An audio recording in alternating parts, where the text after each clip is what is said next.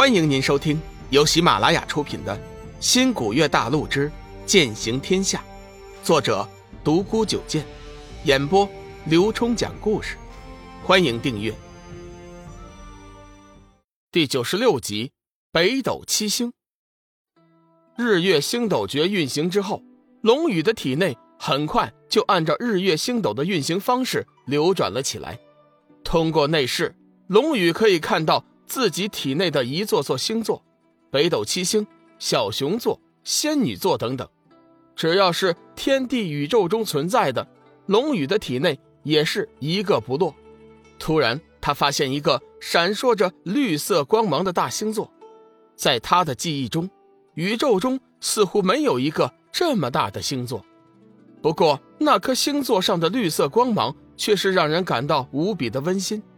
继续探索，龙宇发现宇宙深处还有一些怪异的星座，散发着无比妖异的黑色光芒，让人不由得就生出一股厌恶之感。那股黑色光芒似乎也感应到了龙宇的神识，突然幻化出一只大手向他抓来。龙宇急忙后退，但是速度却不及那只大手。眼看自己的神识就要被那只黑色大手抓住。虚空中突然闪过一道绿色光辉，将那只大手斩断，化作乌有。随后将龙宇的神识紧紧的包裹，带离了那片星域。龙宇感觉那股绿色光芒的气息十分熟悉，好像和生命之灵的气息有点相近。不对，那颗绿色星座应该就是生命之灵所化的，怪不得自己怎么感觉这气息是如此的熟悉呢？想到这里。龙宇似乎明白了一件事情：只要运行日月星斗诀，自己体内的任何能量、任何物件都能化作星座。他很想看看自己的隐脉是什么样的星座。心念一动，下一时刻，他人已经到了一处虚无缥缈的星域。眼前的满天星斗全是一片土黄之色，除了个别之外，大部分的星座上面都没有一丝生息。龙宇估计。这一定和自己的隐脉没有完全疏通有关系。待了一会儿，他发现自己的神识在这片星域很费精神，时间不长，自己就有点吃不消了。还好，关键的时刻，生命之灵再次将自己拉回。龙宇仔细琢磨了一下，得出一个结论：生命之灵坐镇星河，基本上也就是身体宇宙的核心。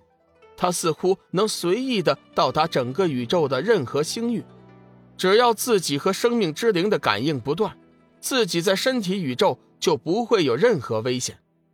事实上，龙宇的担心是没有必要的。今天是他第一次在体内模拟宇宙的日月星斗运转，还有点不太熟练。日后时间一久，他就是这个身体宇宙的主宰，他就是这个宇宙的神。此时。龙宇身体宇宙的各大星座已经开始同步天地宇宙运转。这一时刻，黄极真君惊奇地发现，天空中的星斗突然变得明亮了起来，尤其是北斗七星，居然还发出了耀眼的光辉，比平日里不知道亮多少倍。北斗七星的异象很快引起了天下修真的好奇，其中一些略有神通的人已经看出了其中的端倪。从天枢到天玄，从天机到天权，到玉衡，到开阳，再到瑶光，最后又回到天枢。北斗七星星体散发出来的堪比太阳的光辉，随后向共同一个方向汇聚而去。北斗七星有此异象，显然是受到了人为力量的牵引。小玉刚好在玄山之巅举目远眺，突然发现。北斗七星大放光芒，随后七道光柱径直朝着缥缈山的方向倾泻而下，心中大为紧张。他估计此事很有可能和龙鱼有所关联，他急忙凝神静气，运起了紫微推算，试图查看一下是怎么回事。谁知今天和往常不同，满天星斗的运转似乎完全乱了套，掐算了一通，却什么也算不出来。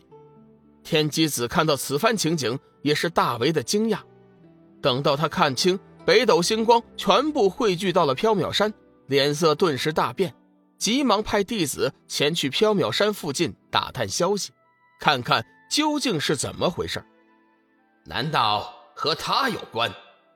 天机子和小玉一样，看到北斗星光汇聚缥缈山之后，第一时间便想到了龙宇。不过，两人的心境是完全不同的。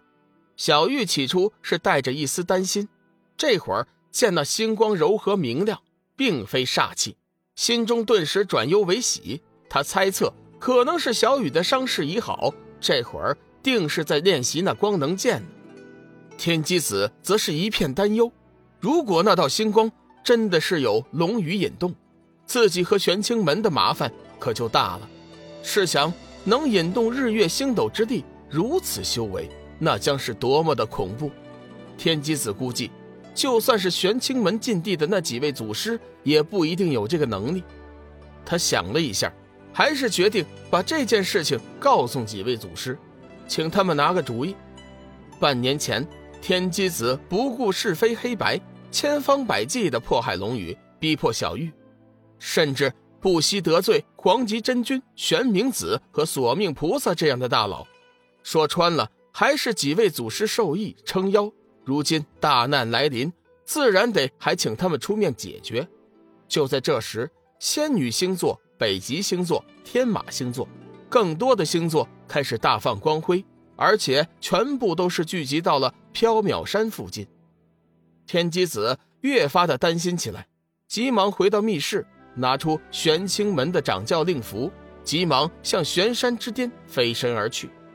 他看见小玉在那静静地凝视着远方，心中不由得轻叹一声：“真不知几位祖师为什么非得要这个女子留在玄清门，不知是福还是祸。”停了一下，天机子见四处无人，急忙拿出掌教令符，默念几句咒语。只见眼前的一道石壁发出一丝微弱的光芒，天机子急忙闪身进去。下一时刻，他整个人。已经身在一处高山之巅，放眼望去，周围满是崇山峻岭，绝壁陡峭，高耸入云。半腰斜斜生出几株松树，巍然挺立。松树之下，则是茫茫云海，无边无际。此时却不住的翻腾起伏，山峰凛冽之声隐约可闻。天机子看了一眼，随后便飘身而下。山脚下却是山泉飞溅。溪流潺潺，无数奇花异草沿岸生长，争相怒放，艳丽之极。听众朋友，本集已播讲完毕，订阅关注不迷路，下集精彩继续。